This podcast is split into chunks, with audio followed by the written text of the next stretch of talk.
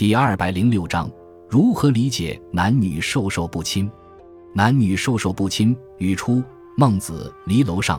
淳于髡曰：“男女授受不亲。”礼语。孟子曰：“礼也。”这句话表达的是古代的一种礼法观念，盖言男女之间不应当发生亲密的动作和交往。《礼记·曲礼》说：“男女不杂作，不同世家，不同金制，不亲授。扫书不通向，外言不入于，内言不出于。女子许嫁，应非有大故，不入其门。”故姊妹女子，子以嫁而返；兄弟夫与同席而坐，夫与同妻而食，父子不同席。男女非有行媒，不相知名；非受婢，不交不亲。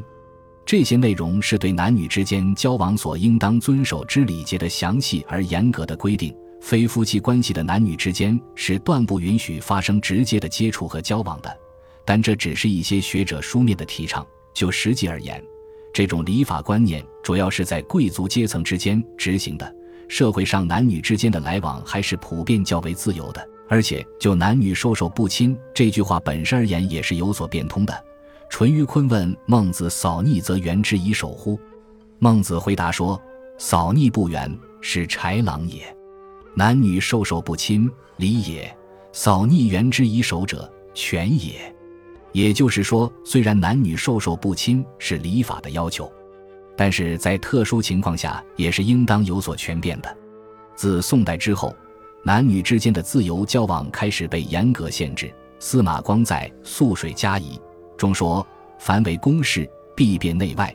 深宫故门内外不共景，不共浴室，不共厕。男治外事，女治内事。男子昼无故不处私事，妇人无故。”不窥中门，男子夜行以烛，妇人有故出中门，必拥蔽其面。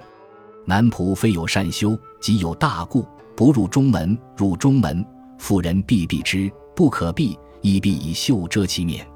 女仆无故不出中门，有故出中门，亦必拥蔽其面。陵下苍头，但主通内外宫，传至内外之物。这就明确地将妇女的活动空间局限在家门之中，体现出强烈的男权色彩。